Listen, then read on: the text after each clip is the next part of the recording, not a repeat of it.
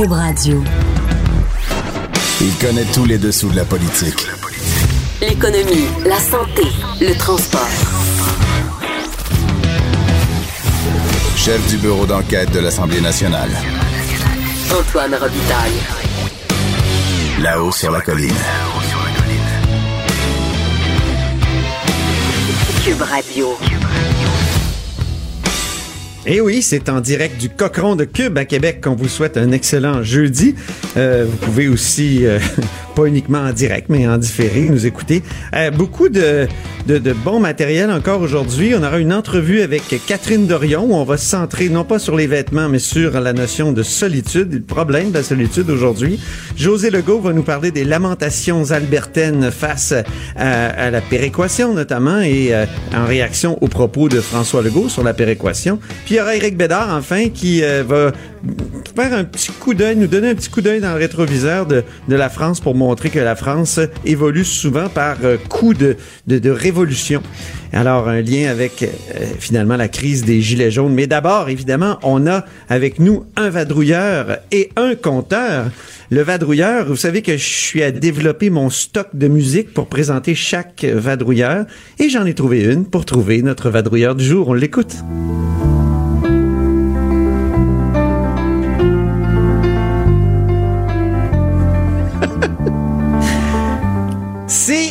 La pièce Neige d'André Gagnon. Ah! André Gagnon, c'est quasiment Marc-André Gagnon. Presque, mais il manque un morceau. Je t'invite à, je t'invite là à, la travailler celle-là. Oui, c'est Bonjour Antoine. Belle, belle pièce, puis oui, surtout avec toute la neige qu'on a. Alors c'est André euh, Marc-André Gagnon qui est avec nous aujourd'hui, euh, correspondant parlementaire euh, au, au, bureau ici à l'Assemblée nationale, qui a interviewé le premier ministre Legault. Oui. Avec... Ça s'est bien passé. Ça s'est bien passé. très content. Hein? Tout le monde était très content. C'est la petite imitation de, de François Legault. J'ai parlé de Gilet jaune tout à l'heure. Il paraît qu'il a peur de ça, lui, que ça, ça, ça, ça, se passe ici au Québec, qu'il y a une espèce de mouvement euh, qui veut éviter à tout prix et que ces politiques vont éviter. Ouais, ben d'abord, je dirais qu'on a eu un accès auquel je me souviens pas qu'on ait, euh, que, que, je me souviens pas qu'on ait eu avec euh, Philippe Couillard. ah oui? donc moi et Rémi Nadeau, qui est chef du bureau parlementaire ici, on est, et on a été accueillis dans son bureau. Puis on a vraiment eu une heure pour aborder différents sujets. Et effectivement un de ceux euh, donc qu'on a abordé, c'est celui des, des, gilets jaunes. Donc évidemment, on parle de euh, ce mouvement de, de, soulèvement populaire en fait de la classe moyenne hein, en France où euh, on voit des milliers. On sait même plus qui. On voit des on milliers les, de les manifestants. C'est ouais. gauche, droite. C'est très difficile à Ben essentiellement, eux en ont contre la, la hausse du fardeau oui. fiscal, notamment l'imposition de taxes sur le carburant. Donc ça, c'est ce qui se passe en France. Ils en ont contre la réduction de leur pouvoir d'achat. C'est grosso modo, si on, on s'en fâche pas dans les détails, les gilets jaunes, c'est à peu près ça. Euh, ce que M. Legault nous a fait remarquer, puis en même temps, ben, c'est vraiment en, droite ligne avec le discours qu'il qu a depuis la fondation de la CAQ, je pense, c'est que les Québécois sont parmi les plus taxés hein, en Amérique du Nord. Donc, sans réduction du fardeau fiscal, comme il l'a entrepris, euh, est-ce que le Québec aurait pu se diriger euh, vers une crise semblable à celle des Gilets jaunes? Ben, on comprend que François Legault euh, s'est posé la question. Or, là, lui, il considère qu'il est sur la bonne voie pour éviter qu'il y ait ce clash social, entre guillemets, comme, comme lui l'a appelé. Là. Mm -hmm. Donc, c'est ça a été euh, une des l'angle principal de l'entrevue. Ben, en, en tout cas, lui. que nous, donc nous, on, on, a retenu pour la présentation de notre entrevue. Puis après, ben, comment ça se décline hein? Donc, lui, il pense que c'est en réduisant le fardeau fiscal des Québécois qu'on va euh, éviter justement ce qui se passe en France, comme il l'a dit. Et euh, un des moyens pour le faire, ben, c'est euh, la mesure phare de la mise à jour économique qui été présentée il y a quelques jours. Donc, de remettre de l'argent euh, dans les poches des familles pour le deuxième, le troisième enfant. Il y a un premier 500 dollars additionnel qui a été annoncé avec la nouvelle allocation euh, famille. Puis euh, l'engagement dans la campagne électorale, ben, c'était de remettre éventuellement jusqu'à 1200 dollars par enfant à compter du deuxième et du troisième. Et là, il va y avoir les taxes scolaires aussi. il va y avoir les taxes le, scolaires Le projet aussi. de loi a été déposé. Exactement. Euh, aussi, bon, et puis là, on pourra aborder toute la question des tarifs qui vont être soit gelés ou limités à l'inflation, etc. Et, et là où il y a un autre élément de nouvelle, c'est que M. Legault s'est engagé à ce que cette allocation famille soit éventuellement euh, offerte à tout le monde. Or, à l'heure actuelle, ce qui a été annoncé, ben, il faut qu'une famille gagne moins de 108 000 dollars par année. Pensez-y, c'est pas mal ça, la classe moyenne. Là. Ben oui. Puis, euh, je veux dire, si tu gagnes, euh, euh, un gang 70, un gang 50, ben là, pratiquement, déjà, tu, tu, tu, tu, tu, plus droit. Donc, donc, tout le monde aura éventuellement accès à cette allocation famille là qui il veut qu'elle soit récurrente. Donc ça c'est quand même intéressant. Il faudra voir comment ça va se décliner dans le futur. Sinon monsieur Legault toujours ferme euh, sur euh, quant à la, au rehaussement de l'âge légal pour l'achat du cannabis à 21 ans et euh, même chose pour les signes religieux. L'entrevue avait été faite avant ces déclarations sur la péréquation, si je ne m'abuse. Hein? Oui, ben on le fait, on le fait jeudi. En fait. C'est ça, c'est ça exactement. Donc, et, et, là, il vous a parlé d'environnement aussi. Oui, on a parlé aussi d'environnement. lui constate que les revendications environnementales à l'heure actuelle passent beaucoup hein, par Québec solidaire, mais lui promet de surprendre les Québécois en environnement. Ben oui, quand j'ai lu ça surprendre, euh, ça veut dire quoi? J'ai entrevu l'électrification des transports, mais déjà le tramway à Québec serait électrifié. À Montréal, il y a le REM. Qu'est-ce qu'on peut ben, faire de plus? C'est ça. C'est un fait que dans la campagne Pas un monorail, toujours! je sais pas si on va nous ramener ça.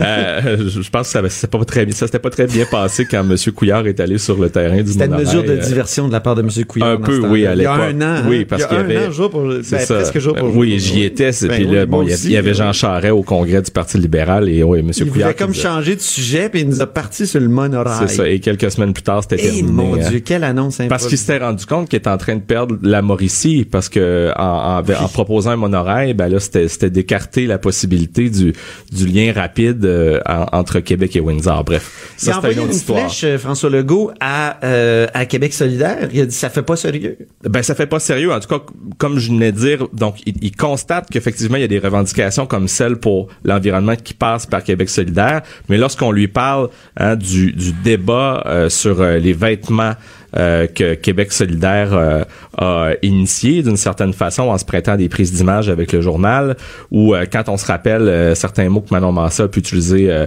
en, en, chambre qui ont, qui, ont, qui ont fait moins l'unanimité, ben lui nous a dit hein, ça fait pas sérieux puis deux ben je pense pas que c'est comme ça que les gens de Québec solidaire vont pouvoir aspirer à gouverner. C'est comme s'ils voyaient Québec solidaire comme un parti condamné à être dans l'opposition. donc il y a l'impression que mais en même temps, en parlant de Québec solidaire, ça doit fâcher, je veux dire, les libéraux qui n'ont pas aimé que Québec solidaire se, se, proclame la vraie opposition. Et là, on dirait que le premier ministre accrédite cette, cette position-là? Ben, évidemment, quand on écrit une entrevue comme ça, on doit se restreindre à un moment donné dans, dans le, le, nombre de mots hein, qu'on peut euh, écrire. C'est pour ça qu'on vient à Cube le lendemain. Et, voilà. mais mais euh, effectivement, il y avait une analyse quand même intéressante euh, par rapport aux partis d'opposition. Lui se regarde, va se venir d'ici 2022 et se demande mais comment les libéraux vont réussir à faire pour se distinguer de nous? Euh, ensuite, comment le Parti québécois, s'il laisse de côté le référendum, va réussir à, distinguer, à se distinguer de la CAQ, parce qu'en même temps, le Parti québécois euh, cherche à se distinguer de Québec solidaire. Ne veut pas être comme Québec solidaire. Alors voilà. Et, il faut dire que pendant les deux courtes sessions euh, euh, les deux courtes semaines, en fait de sessions parlementaires euh, auxquelles on a pu euh, auxquelles on a pu assister. on n'a pas vu de combat vraiment très très épique entre le Parti libéral et et la CAC. Une des questions qu'on lui a posées, c'est est-ce que Québec solidaire incarne finalement la vraie euh, opposition. Et il n'a pas voulu euh, répondre de façon très claire et il n'a pas voulu accorder trop d'attention, contrairement à ce qu'on pense, à Québec solidaire. Ben, merci Marc-André Gagnon pour euh, ce retour sur l'entrevue avec François Legault que vous pouvez lire d'ailleurs dans le Journal de Québec, Journal de Montréal. Ce matin, je me tourne vers notre compteur Jean-François Gibault. On va sauter la musique pour aujourd'hui. Ah. Parce que oui, parce que là, je veux vraiment que tu nous parles de deux. Habituellement, chers auditeurs, c'est qu'on écoute Gigi Lamoro Barroso. Mais il y a deux sujets économiques et financiers très importants euh, qui euh, dont, dont, dont, on parle dans, dans mm. l'actualité, qui ont surgi dans l'actualité. Bombardier, euh, d'abord, tu veux nous parler de Bombardier, puis après ça, SNC, euh, qui serait peut-être sauvé par la Caisse de dépôt. Oui, ben Bombardier, on en avait parlé d'ailleurs, euh, qui a, ça se confirme, échappé le contrat de Via Rail, donc Via Rail qui remplace ces voitures qui sont sur la ligne justement Québec-Windsor, un gros contrat, un milliard de dollars. c'est finalement Siemens, la compagnie allemande, qui va fabriquer ces voitures-là dans le sud des États-Unis. Et évidemment, tout le monde trouve ça très dommage. On pense aux employés de Bombardier au Québec, notamment l'usine de, de la Pocatière. Puis, euh, on se demande, mais y aurait-il pas eu lieu d'avoir euh, des exigences de contenu local, s'assurer que l'usine soit ici? Bon, puis euh, on s'est rendu compte finalement un peu tout le monde, y compris le, premier ministre, que dans le cadre des accords internationaux, on pouvait pas le faire. Bon. Et euh, là, on se demande, bon, est-ce que ça, ça devrait changer, ces, euh, ces choses-là? Ce qui, ce qui m'a euh, un peu allumé, c'est qu'au même moment, on apprend que par contre, du côté du New Jersey, ben, Bombardier décoche un gros contrat de presque 900 millions de dollars pour refaire leur flotte de wagons.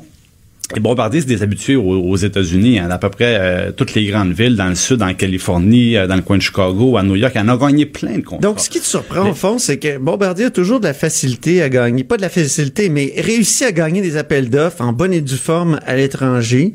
Mais quand c'est au Québec et au Canada, c'est toujours difficile. voilà. Puis ça s'accompagne de toutes sortes de, de demandes, de complaintes, de, de, de menaces. Ben, Alors comment on peut expliquer cette situation-là? Si, J'ai commencé à regarder par en arrière, puis je me suis dit, c'est quand la dernière fois que Bombardier Transport a gagné un appel d'offres euh, au Québec? Et ça fait très longtemps, parce qu'on se souvient, Métro de Montréal, loi spéciale. Oui. Encore récemment, la, deuxième commande, loi spéciale.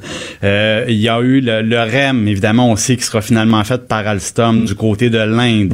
Euh, il y avait une commande de 24 des fameux wagons à deux étages de l'Agence métropolitaine de transport échappés aux Chinois. Et dans ce cas-là, il y avait d'abord un appel d'offres qui, qui demandait 25% de contenu local. Ce qui était arrivé, c'est que Bombardier avait été le seul soumissionnaire non conforme, trop cher plus de 100 millions de dollars.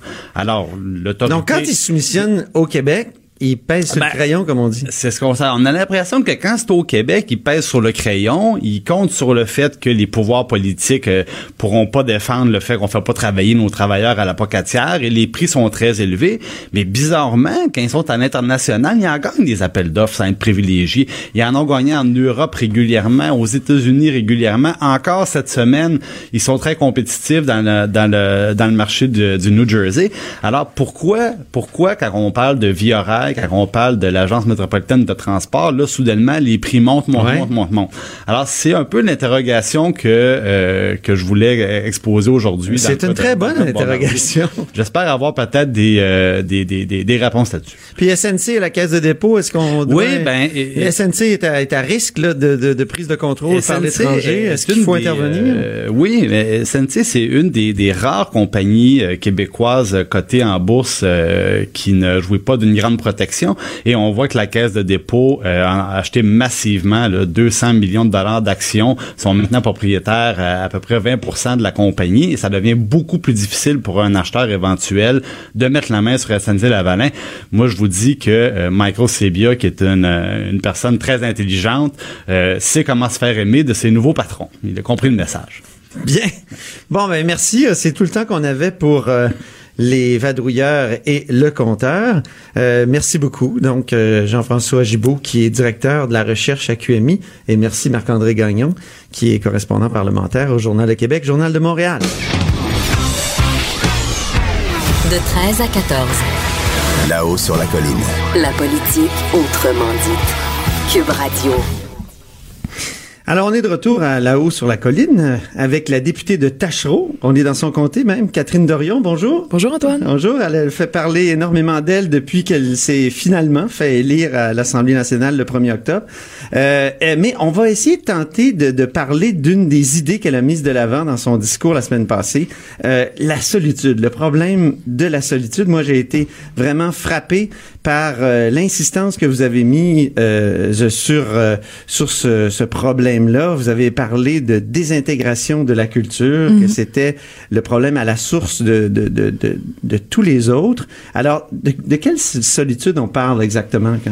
En fait, la solitude, tu sais, il y, a personne qui est totalement seul, sauf un ermite qui vit dans la forêt depuis des décennies, puis que je a jamais vu personne. C'est assez rare les personnes qui sont dans les faits complètement seules. On vit dans des villes, souvent on, se croise les uns mhm. les autres, mais la solitude, quand elle est vécue, c'est une, c'est quand on a moins plus de liens humains très forts ou que la qualité des liens humains qu'on a. Mais est-ce que c'est surtout celle des personnes âgées ou celle des jeunes? Mais ben, il y a euh, la solitude chez les amis, c'est un réel problème. Tu sais, comme je disais dans le discours, il y a une personne sur cinq qui déclare n'avoir aucune connaissance ou ami sur qui compter.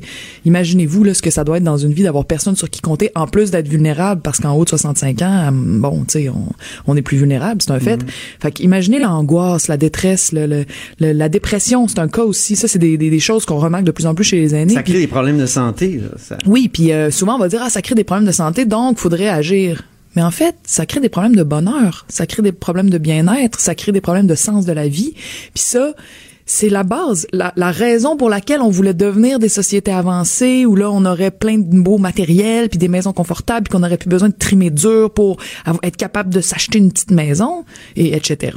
La raison pour laquelle on a on a cru à ce à ce système-là, à ce projet de société-là, c'était justement pour pouvoir dire, bon, maintenant, on peut jouir de la vie. Maintenant, on peut passer un piège de la société industrielle, de la société développée. Euh? Ben, ça n'a pas été réfléchi comme ça parce qu'il n'y a pas personne de machiavélique en arrière qui se frotte les mains en disant ah, je vais tous les mettre dans mon mensonge et ensuite ils seront mes esclaves. C'est pas comme ça que ça se passe. Sauf que ce qui se passe, c'est que les, les le, la richesse qu'on a produite de plus est concentrée dans les mains d'un très petit nombre de personnes. Fait qu'on produit plus de richesse, mais on n'en profite pas. Mais le, le, le, dogme dominant de, de produire, puis bon, est-ce qu'on n'en profite vraiment pas parce que j'ai lu l'article intéressant de Francis Veil dans la presse qui, qui vous répond, qui dit vous avez un. J'ai pas lu, je sais pas vous, si vous êtes. C'est trop noir votre votre vision du monde d'aujourd'hui est trop noire. Si si on remonte dans le passé, euh, il y avait euh, il y, y, avait pas de garderie, il y avait si si dans les années 70, euh, vous parlez de, de, de, de, Pierre Perrault par exemple. De, oui.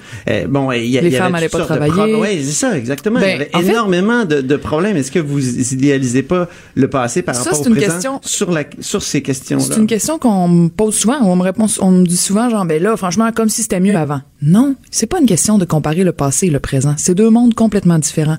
Mais on peut légitimement avancer que sur certains plans, il y a eu un déclin. Le meilleur exemple, c'est l'environnement. Venez pas me dire que c'était pas mieux pour l'environnement il y a 50 ans. C'est un fait, c'est une réalité. Ben, Les espèces sont disparues. une pétrochimique euh, qui, ou qui relâchait tout dans l'atmosphère. Mais là, là, la, la moitié des insectes, euh, du type d'insectes sont disparus. Il y a des, là, on est rendu dans un dans un enchaînement de, choses. Non, non, c'est vraiment pire aujourd'hui, Antoine. Je vous le dis, là, c'est comme euh, le 99,999% des scientifiques vont l'admettre. La, la situation environnementale est, a vraiment, euh, euh, c'est vraiment, a vraiment dépéri finalement. Mhm. Et donc, euh, moi, je, ce que je pense et ce que j'avance, c'est qu'il y a un autre plan sur lequel on a beaucoup perdu. Évidemment, on a gagné sur le plan d'égalité homme-femme, on a gagné sur le plan de la liberté individuelle. Tu sais, on est, je pense qu'autrefois, on était beaucoup plus prisonniers de notre communauté. Même le temps de travail diminué? Mais ça, c'est faux. On a perdu deux heures de sommeil par, par jour. Ouais. Euh, non, depuis le, le, la, là, je pourrais, je me, j'ai pas les données exactes, mais dans les dernières décennies, là, trois, quatre, cinq dernières décennies, on a perdu énormément de temps pour de vrai. Le, temps, c'est, c'est euh, rigidifié. L'horaire de la journée est beaucoup moins souple. Il y a beaucoup moins d'improvisation. On perd en temps de sommeil. Bon, puis euh, ce que ça fait, ça crée une détresse. Tu sais, quand on dit euh, bon, est-ce qu'on peut dire du point de vue humain, du point de vue de la qualité des relations humaines, de la richesse des relations entre nous, on a perdu sans se faire traiter de passéiste? Je pense que oui. C'est une réalité qui est documentée. Les quand on dit un, un sur trois souffre d'anxiété, c'est majeur, c'est grave. Mais les parents maintenant ont des congés parentaux, euh, par exemple. Il y a toutes sortes de choses quand même. Effectivement, oui, on pourrait faire une longue liste de choses positives qui sont arrivées depuis les dernières décennies. Hmm. Effectivement, ce que je moi j'en ai pas eu de congés parentaux, j'ai eu trois enfants. Effectivement. ça. Ah oui, oui, puis il y a bien des affaires qui sont arrivées extraordinaires, puis il y a des gens qui ont lutté pour ça aussi, puis il y a tu sais, il y a eu des choses extraordinaires qui se sont produites. Maintenant, moi, si je suis en politique, c'est pas pour dire tout va bien, tout est parfait, on vit dans le meilleur monde, on s'assoit là-dessus. C'est pour dire bon, il y a des problèmes que je vois. à l'extrême non plus. Mais il faut pas noircir à l'extrême. Mais quand as un cégepien sur toi qui souffre d'anxiété, un sur cinq qui souffre de détresse psychologique, c'est noir dans leur tête. Puis si c'est noir dans la tête d'autant de personnes, puis euh, c'est chez les aînés aussi, il y a énormément de dépression. Il y a la santé mentale, c'est majeur ce qui est en train de se passer. On est sous un, stress constant.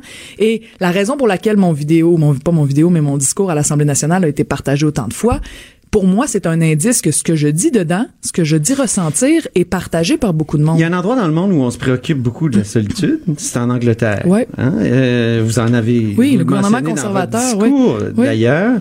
Et euh, eux, euh, et eux disent, et je lisais dans The Telegraph, euh, donc du 29 novembre, la ministre du numérique, elle dit un des une des causes de la solitude aujourd'hui, c'est paradoxalement les médias sociaux. Mm-hmm. Les médias sociaux nous rendent mm. asociaux. Mm. Est-ce que c'est c'est une conclusion à laquelle vous en venez aussi? J'aurais plus tendance à dire que les médias sociaux sont une sont une cause de de la désintégration des, de la qualité des liens humains. Je, euh, je, et ça c'est beaucoup c'est beaucoup de penseurs se sont penchés là-dessus puisqu'on est on, la qualité de la culture de ce qui nous lie des choses qu'on fait ensemble. Tu sais maintenant on fait quoi ensemble? On va prendre une bière puis on parle.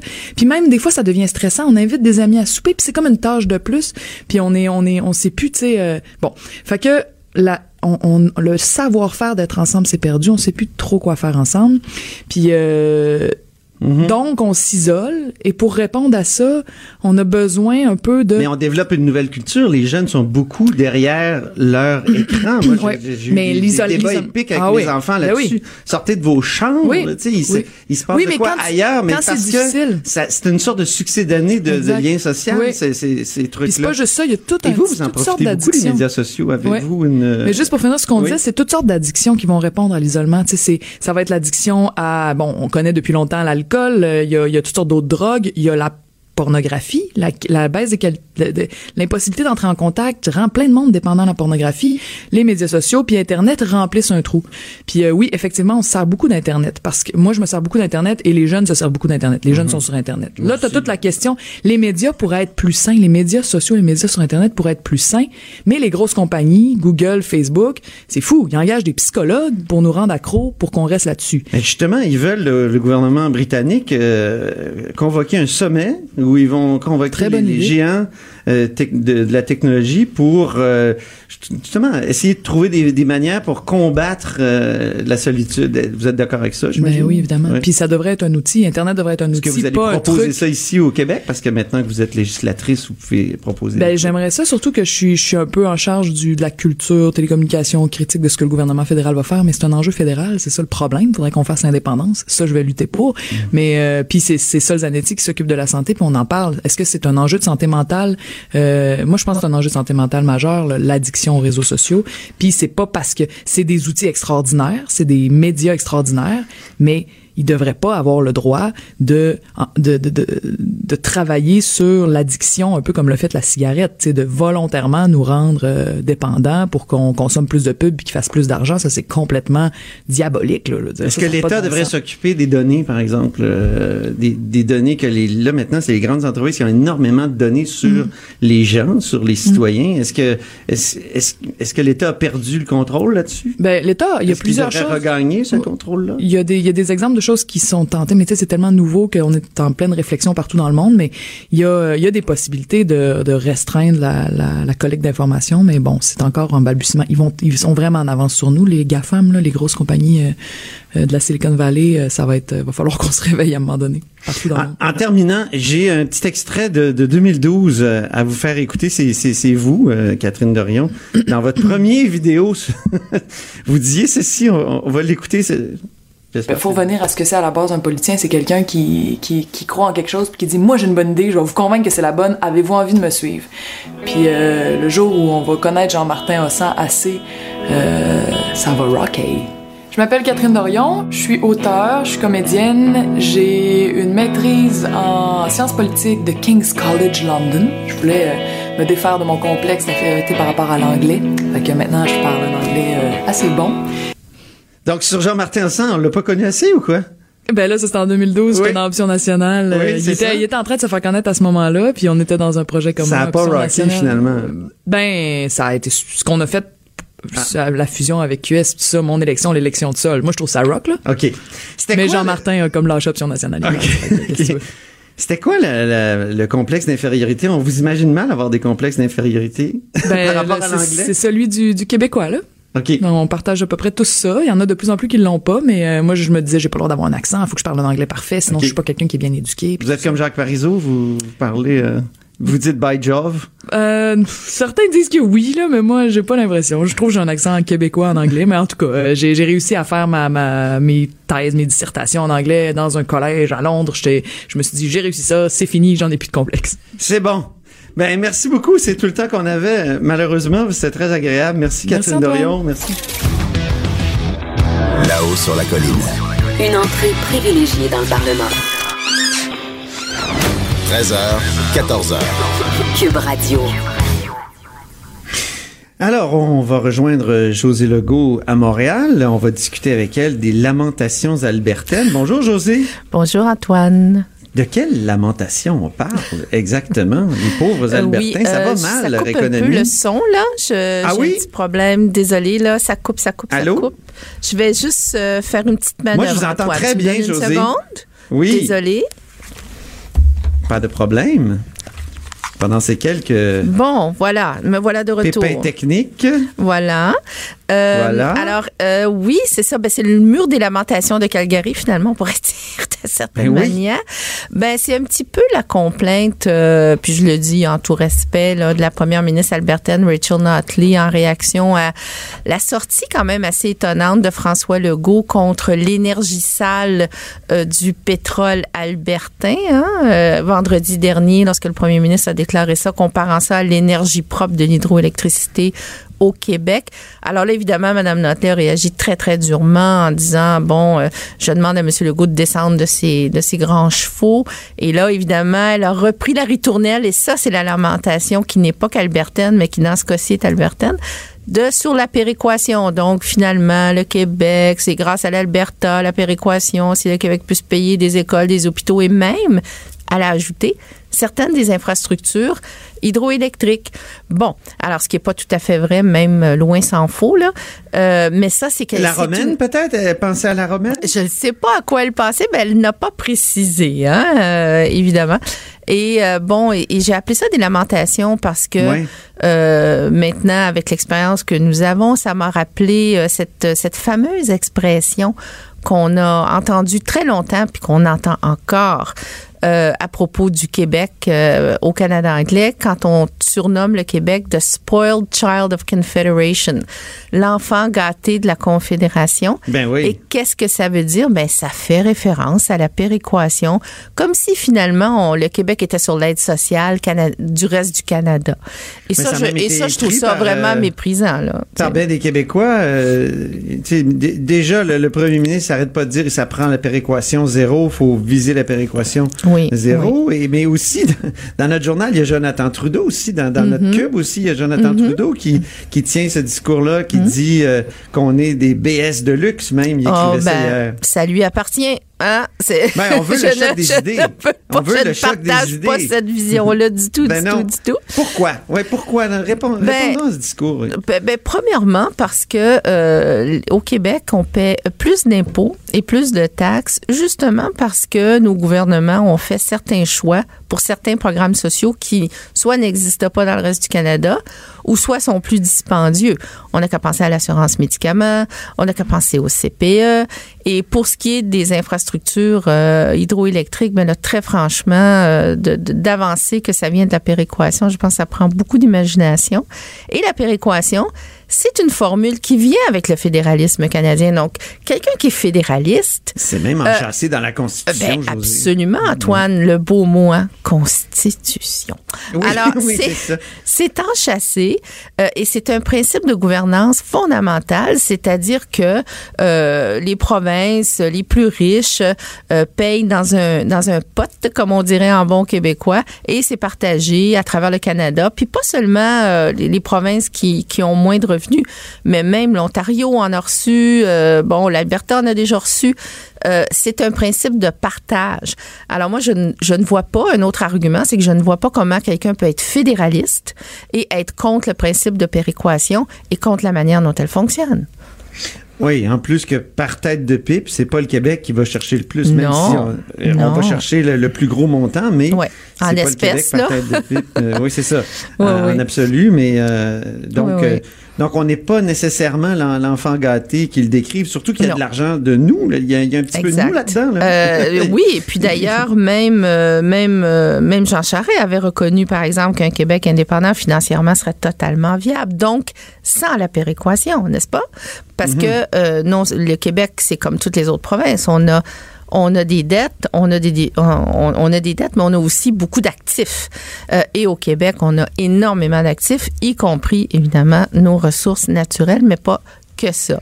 Euh, donc, euh, oui, je, trouve ça méprisant et j'ai comparé ça un peu de, manière un petit peu provocatrice à, vous savez, le discours quand un conjoint ou une conjointe dirait à, à sa tendre moitié, euh, bon, écoute, c'est grâce à moi si, si, si, tu peux manger trois fois par jour, puis si t'arrêtes pas de chialer, là, mais tu sais, tu seras pas capable de vivre sans moi. Tu n'auras pas les moyens de vivre sans moi. Il y a un chantage aussi derrière ça. Et je suis déçue de Rachel Notley que ce soit abaissé à faire ça. J'ai beaucoup d'empathie pour la situation de l'Alberta. Il, il, il, fait le mauvais coton euh, ces temps-ci avec euh, la difficulté euh, pour cette province-là d'exporter son pétrole, mais c'est du pétrole sale. François Legault a raison. Là, on parle du pétrole issu des sables bitumineux. Et c'est pour l'exportation, hein? c'est pas pour le reste du Canada non plus. Et l'Alberta n'a pas suffisamment diversifié son économie, donc elle devient extrêmement vulnérable lorsque des problèmes comme ça ou des obstacles euh, euh, se, se, mettent. Puis Jean-François Gibault, Ici, notre, compteur là, que, j'ai en début d'émission toujours euh, faisait remarquer que lorsque ça allait bien pour l'Alberta, euh, ça, ça, ça, mm-hmm. dopait le, dollar canadien. et il y avait une forme de, de maladie euh, hollandaise, là, c'est-à-dire que ça, ça, empêchait, ça nuisait aux exportations québécoises. absolument, absolument. quand, quand, évidemment, quand, quand le dollar monte, ça, ça nuit. Donc, est-ce qu'à cette époque-là... On a déchiré notre chemise. Ou est-ce qu'il y avait des excuses qui venaient de, de l'Alberta à l'époque? Non, non, non, non. Et d'ailleurs, euh, l'Alberta fait aussi le choix de ne pas avoir de taxes de vente. Donc, c'est privé, c'est privé, pardon, de ce revenu-là. Parce que, justement, le pétrole a fait illusion. Hein. C'était un petit peu comme si c'était l'Arabie Saoudite euh, du Canada et que ça, et que ça allait et que l'argent allait toujours couler à flot dans les coffres euh, albertains. Or, c'est pas toujours nécessairement le cas. Et encore une fois, mais ils ont, à cause de ça, puis à cause de cette illusion-là de Klondike, là, éternelle, ben, ils n'ont pas diversifié suffisamment leur économie. Donc, il faudrait peut-être qu'ils se regardent un peu dans le miroir. Cela étant dit, Madame Notley aussi, euh, son parti, le, le, NPD albertain, est très bon dans les sondages, vont s'en aller en élection. Les conservateurs n'arrêtent pas de monter. Alors, c'est sûr que pour Madame Notley, il faut mhm. qu'elle se fasse aussi les muscles ben face à son électorat. Il faut qu'elle donne l'impression qu'elle défend les, intérêts. Oui, puis qu'elle défend le ben pétrole, puis que là, c'est qui, c'est qui ça, François Legault, pour venir nous dire que notre pétrole est sale? Merci beaucoup, José Legault. Alors, euh, José Legault, qui est chroniqueuse et politologue, euh, à qui on parle euh, toutes les semaines, comme ça, toujours très intéressant. Merci. Là-haut sur la colline. Ce que les ministres n'ont pas voulu dire, Antoine va vous dire. Cube Radio, de 13 à 14. Vous écoutez là-haut sur la colline. Alors, on a la chance aujourd'hui de terminer euh, là-haut sur la colline, notre heure quotidienne euh, de, de politique et d'histoire politique, avec Éric Bédard. Bonjour, Éric Bédard. Oui, bonjour, Antoine. Éric est historien euh, qui enseigne à, la télé-université. Il est auteur de plusieurs livres. Et là, justement, tu voudrais euh, revenir en arrière euh, dans, dans, dans, le cas des gilets jaunes en France. Beaucoup, plusieurs parlent des, des gilets jaunes. Euh, c'est une situation qui est préoccupante. Il y a, il y a comme une manifestation violente à chaque fin de semaine. Et, et, et toi, tu dis que ça s'inscrit quand même dans une tradition politique en France. Oui, euh, il y a beaucoup de... Oui, surtout si on compare ça avec le Québec, on a au Québec, on a vraiment l'impression qu'on a une tolérance zéro pour la pour la violence, hein, et on peut pas concevoir que la que de la violence euh, puisse naître quelque chose de positif. Hein? C'est pas du tout dans notre ADN, dans notre culture politique. On a une culture politique euh, britannique avec des élections quatre ans. Euh, et puis bon, ben là, tant mieux. l'élection, l'élection qu'on vient d'avoir a permis d'amener un nouveau parti. Puis pour plusieurs, c'est un peu de l'oxygène. ça montre qu'on peut avoir des changements. Mais en France, si si vous si on va un peu en arrière, euh, il y a eu beaucoup de changements de régime qui se sont faits par la violence. En fait, il y a beaucoup de Français qui considèrent qu'au fond, le début de l'histoire de leur pays, euh, de leur vrai pays, c'est la Révolution française. Hein? Euh, avant la Révolution française, donc avant 1789 ou de ces années-là, ben, on sait qu'il y avait une monarchie, puis ça remontait jusqu'au Moyen Âge. Il y avait des Autrement dit, l'acte fondateur de l'État moderne français est un acte violent, c'est-à-dire la Révolution. C'est un acte violent, et c'est de la violence qu'est née une certaine modernité politique avec... Euh, Alors que chez nous, souvent, quand on parle de l'acte de naissance de, de notre État, l'État du Québec, c'est la Révolution tranquille. oui, exactement. Et on insiste beaucoup là-dessus. Hein. Euh, on est fort sur euh, sur ces, ces oxymores, comme on dit, ces mots contradictoires, ces formules contradictoires, souveraineté, association, révolution tranquille. Et, exactement. Donc, euh, se faire faire les choses en douceur, faire les choses par le par le consensus, hein, par la réforme, rechercher le consensus, c'est très fort dans notre culture politique. Alors qu'en France, ben c'est ça. Pour plusieurs Français, l'acte fondateur, c'est la Révolution française Révolution française, d'ailleurs, qui a connu des, des moments, au début, euh, on s'enlignait vers une révolution un peu à l'anglaise, hein, euh, avec un roi et un parlement. Puis là, ben, le, roi euh, a essayé de, s'enfuir, et là, on l'a rattrapé. Et là, ça, La fuite de Varennes. Exactement. Ça a donné toute une radicalisation qui a mené à la guillotine, la fameuse guillotine. Hein, on entend ça des fois. bon, ben, c'est cette manière un peu particulière de, de, de, couper des têtes, de bon ces exécutions publiques. Euh, et ensuite, ça a mené à Napoléon. Et, vous savez, on, dit souvent euh, euh, que la France est, dans sa cinquième République. Mais pourquoi cinquième République? Ben justement, c'est que de, à partir de la Révolution française, il va y avoir des changements de régime qui vont souvent se produire dans la violence. Donc la première République, c'est la République qui suit la, Révolution française. La deuxième, c'est Bon, la deuxième, on va dire que c'est en gros celle qui va naître en 1848, puisque euh, après, après donc la Révolution, il va y avoir une dizaine d'années de, ben, je dirais pas de chaos, mais d'instabilité politique, euh, avec euh, avec avec toutes sortes de, groupes qui vont prendre le pouvoir, des factions. Il va y avoir une phase radicale qu'on va appeler la, la, phase de la convention, qui va durer quelques mois, avec un personnage qui s'appelle Robespierre. Et finalement, celui qui va qui va qui va emporter la mise après toute cette période de confusion et d'instabilité, ben c'est Napoléon, le grand Napoléon Bonaparte, qui va instaurer un empire qui lui-même issu de la Révolution. C'est ça le paradoxe. Hein? C'est un homme qui est issu de la Révolution, qui a été un général de la Révolution, mais qui va finalement instaurer un régime autoritaire qui va durer jusqu'en 1815. Puis qui promeut certaines valeurs de la Révolution aussi. Hein? Il y a une continuité. Absolument. Il, va, il, va, il, va, il va vouloir inscrire dans la loi plusieurs des valeurs, mais, mais c'est ça le paradoxe, c'est qu'il va l'inscrire par une forme d'autoritarisme, hein, de, euh, de, de, pouvoir très autoritaire, euh, bon, qui va instaurer. Puis là, ben, par la suite, ben là, il va y avoir toutes sortes de régimes qui vont se succéder jusqu'en 1958. Il va y avoir des régimes, euh, il va y avoir le retour de la monarchie en 1815, après une guerre, hein, la France était en guerre contre toute l'Europe. Ensuite, il va y avoir une autre révolution, mais une révolution qui va emmener un nouveau roi. C'est un peu compliqué pour les gens, mais un nouveau roi. Je dirais c'est même compliqué pour les Français quand on discute de, de, l'histoire de France. Il y a plusieurs Français qui vont dire oula, tu en connais plus que moi. oui, oui, ça c'est vrai, hein, parce que c'est vraiment pas évident de s'y retrouver. Donc il va y avoir une, une, révolution qu'on va appeler la révolution de juillet en 1830, qui va emmener un nouveau roi, un peu différent, plus démocratique. Et là, lui, il va régner pendant 18 ans. Et c'est en 1848, durant une période, de, disons, d'effervescence en Europe, qu'on appellera le printemps des peuples, qu'on va instaurer une deuxième république. Et, donc, ça va aussi durer quelques années. Et là, il va y avoir le retour d'un neveu de Napoléon, Louis-Napoléon Bonaparte, en 1851. Ça va durer jusqu'en 1870. On va instaurer une troisième république, vous voyez, et, il va en faire une quatrième qui va suivre la deuxième guerre mondiale. Bon, alors, et, et souvent... La troisième, c'est celle qui dure le plus longtemps, je pense. La troisième, exactement, elle va durer de 1871 jusqu'en 1940, parce que lorsque la, la France est, envahie par l'Allemagne et battue par Hitler, ben là, on suspend cette troisième république et celui qui prend le pouvoir, celui qui a, qui a tous les, les pouvoirs, c'est un ancien général de la Première Guerre mondiale, le général Philippe Pétain, maréchal Philippe Pétain. Et là, maréchal, oui oui, très autoritaire. La France est coupée en deux.